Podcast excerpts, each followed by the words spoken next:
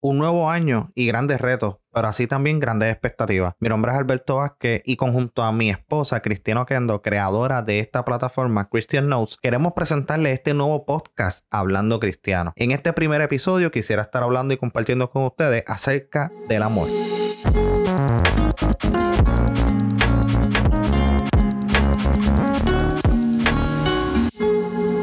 Demuestra tu amor como Jesús lo hizo. Es bien interesante porque le ponemos a este podcast hablando cristiano, porque la realidad es que nosotros tenemos que comprender como cristianos, y tal vez tú me estás escuchando y no eres cristiano o no crees en ninguna religión, quisiera decirte que la realidad es que como cristianos tenemos que comenzar a hablar como tal y poder expresarnos y poder no tener miedo a la realidad de lo que tal vez está sucediendo afuera, a lo que está pasando a tu alrededor, pero que tú puedas hablar como Cristo habló en su momento. En ese tiempo, Jesús cuando hablaba, regularmente eh, las personas de ese tiempo se escandalizaban. ¿Por qué? Por la manera de hablar de Jesús. Porque lo que decía era algo que impactaba en ese momento. Muchos de los cristianos hoy en día no debemos nosotros eh, retener lo que Dios ha puesto en nuestro corazón para hablar, porque así mismo lo hizo Jesús. Una de las características especiales que Jesús hizo en ese tiempo fue hablar con amor. En Juan 15, versículo 11, al versículo 12 nos dice, les he dicho estas cosas para que se llenen de mi gozo. Así es, desbordarán de gozo. Este es mi mandamiento. Ámense unos a otros de la misma manera en que yo los he amado. Y la realidad es que Jesús estableció ese punto de partida donde nosotros tenemos que demostrarnos amor unos a nosotros. Y ese amor tiene que traernos gozo, no desilusión ni molestia. Y la realidad es que nosotros estamos viviendo en un tiempo donde sí, se hace complicado amar a las personas que nos rodean. Y más cuando piensan diferente a nosotros. Y estamos en un momento que por tu pensar de cierta manera es que tú vas a establecer si tú vas a amar o no a esa persona. Y la realidad es que eso no fue lo que Jesús estableció ni tampoco modeló. Jesús no dejó de amar a las personas que le rodeaban tal porque sí o que simplemente no pensaran como él. Y la realidad es que nosotros tenemos que entender que tenemos que demostrar nuestro amor como Jesús nos enseñó y pudiéramos llegar a ser un amigo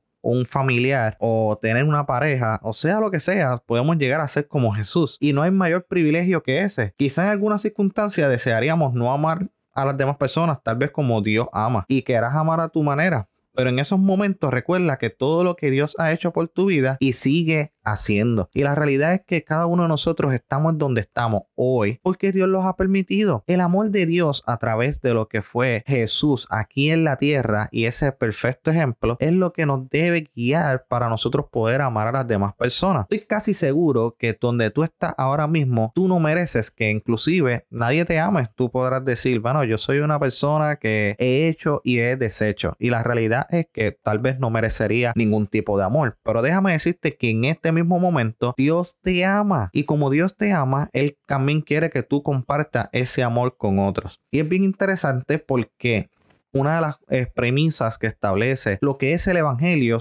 es dar la vida por otros. Y en Juan 15, versículo 13, nos dice que nadie muestra más amor aquel que da la vida por sus amigos. Esto no puede sonar en este momento un poquito loco, un poquito radical, un poquito fuera de, de lo que está pasando, pero la realidad es que dar la vida por nuestros amigos es comprender, entenderlos y amarlos tales como son, sin importar lo que piensen, sin importar lo que puedan creer, aún así nuestro amor. Y tú que eres cristiano y tal vez eres joven o estás comenzando, ¿verdad? Dentro de los caminos del Señor, déjame decirte que uno de los grandes retos es tú ser quien eres sabiendo cómo Dios te ve ya sin importar lo que habías hecho. Y la realidad es que todas las personas que te rodean, tú no tengas miedo de hablar que qué es lo que Cristo ha hecho en ti, sino que demostrarlo por tu amor. Y eso es parte de lo que quería compartirte en el podcast de hoy relacionado al amor. Que tú puedas tomar este tiempo y entender que el amor de Dios va más allá de cualquier circunstancia, que el amor de Dios va más allá de todo lo que pueda estar pasando en tu vida, alrededor de ti y en tu comunidad, en tu familia y en tus relaciones. Y más adelante me gustaría que tú pudieras establecer